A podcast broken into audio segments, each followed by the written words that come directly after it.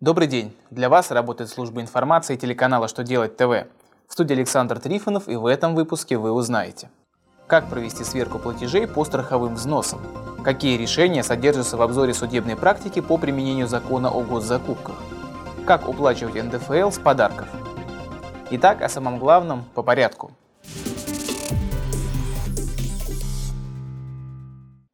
Федеральная налоговая служба направила в налоговые органы памятку для плательщиков страховых взносов.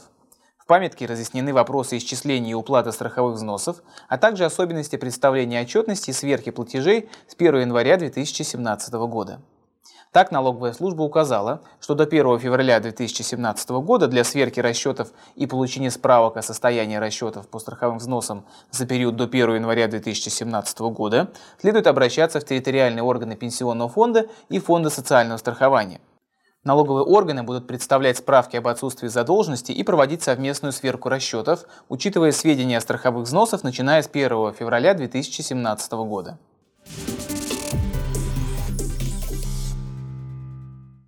Президиум арбитражного суда Московского округа выпустил обзор решений, связанных с применением федерального закона номер 44 ФЗ.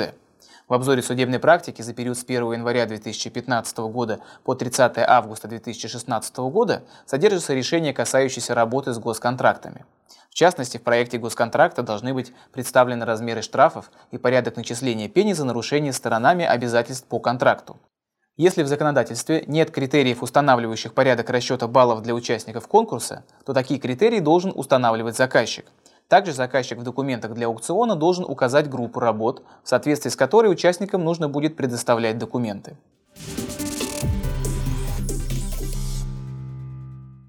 Федеральная налоговая служба сообщила, если компания в течение года делает физлицу подарки до 4000 рублей, то НДФЛ при этом уплачивать не нужно.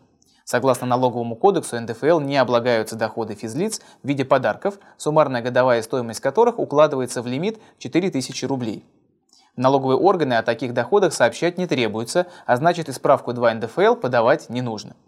Если компания или предприниматель делает физическому лицу подарки, стоимость которых за год превышает установленную сумму, то у физлица возникает натуральный доход, а у работодателя обязанность уплатить с него НДФЛ.